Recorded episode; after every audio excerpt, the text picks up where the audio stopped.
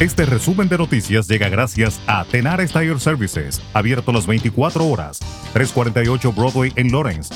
Teléfono 978-327-6802.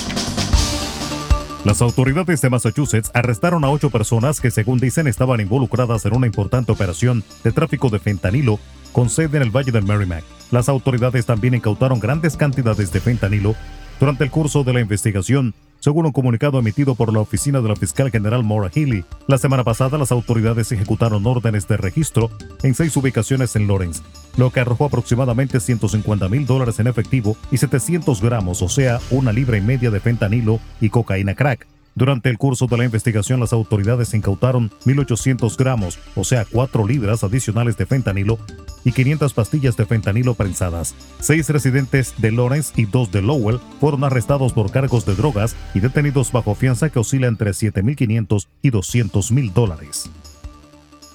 El sector aéreo en Latinoamérica perderá 3.700 millones de dólares en 2022 un 34% menos que este año cuando las pérdidas ascenderán a 5.600 millones de dólares y su recuperación estará muy por detrás de otras regiones del mundo, señaló este martes la Asociación Internacional del Transporte Aéreo IATA. En rueda de prensa en Boston, donde IATA celebró su asamblea, Peter Cerdá, vicepresidente regional para el continente americano de esta asociación, señaló que hasta 2024 Latinoamérica no volverá a los niveles de viaje internacional que tenía antes de la pandemia mientras que el tráfico doméstico en la región se recuperará un año antes, en 2023. Francis Hogan, una ex empleada de Facebook que ha sacado a la luz las prácticas de la compañía, denunció este martes que casi nadie de fuera de la firma sabe lo que pasa dentro de ella, donde se engaña repetidamente al público sobre los efectos nocivos de sus plataformas. Hogan explicó ante el Subcomité de Protección al Consumidor, Seguridad de Productos y de Datos del Senado de Estados Unidos el tiempo que estuvo trabajando en la empresa se dio cuenta de una verdad devastadora, que la compañía oculta información al público y a los gobiernos. Una delegación del gobierno de Estados Unidos encabezada por el secretario de Estado Anthony Blinken viajará a México esta semana para reactivar con sus homólogos el diálogo de alto nivel sobre seguridad entre ambos países. La reunión en la que también participarán el fiscal general de Estados Unidos, Merrick Garland, y el secretario de Seguridad Nacional Alejandro Mayorkas tendrá lugar este viernes en Ciudad de México.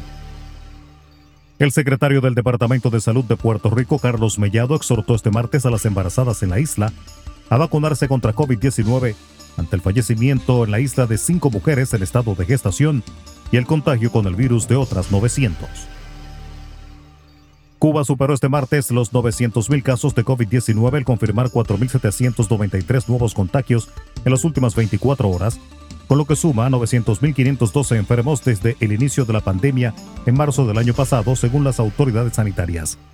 El Ministerio de Salud Pública informó que 45 personas murieron en la jornada, por lo que el total de decesos es de 7.663 hasta el momento. En República Dominicana, el presidente Luis Abinader calificó el asesinato de la arquitecta Leslie Rosado como un acto de salvajismo intolerable y prometió justicia a la sociedad dominicana y a la familia de la mujer. Sus primeras palabras sobre el caso se produjeron a su salida de la funeraria, donde acudió a dar el pésame a la familia de la mujer de 36 años, que murió tras recibir un disparo de un cabo de la policía. Allí, el mandatario dijo que se va a hacer justicia, así como se ha hecho en casos anteriores. La Sociedad Dominicana de Pediatría explicó que en la reunión sostenida el lunes entre las sociedades médicas y el Ministerio de Salud Pública sobre la vacunación entre niños de entre 5 y 11 años, se acordó un compás de espera mientras los estudios avanzan no iniciar inoculación contra el COVID-19 en estos menores. La presidenta de la Sociedad de Pediatría, Luz Herrera, indicó que como entidad deben validar la decisión de vacunar a los niños de 5 a 11 años bajo un contexto científico siempre. Indicó que este tipo de decisiones no debe basarse en declaraciones de prensa o de las casas farmacéuticas. Resumen de noticias. La verdad en acción. Jorge Auden. Conduzca seguro confiando el cuidado de sus ruedas a Tenares Tire Services, abierto las 24 horas, los 7 días de la semana. 348 Broadway en Lawrence. Al comprar gomas nuevas, recibe reparación de por vida, además de otros servicios también de por vida.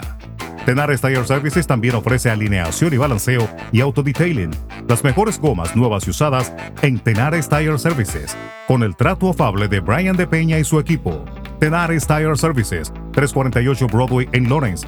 Teléfono 978-327-6802.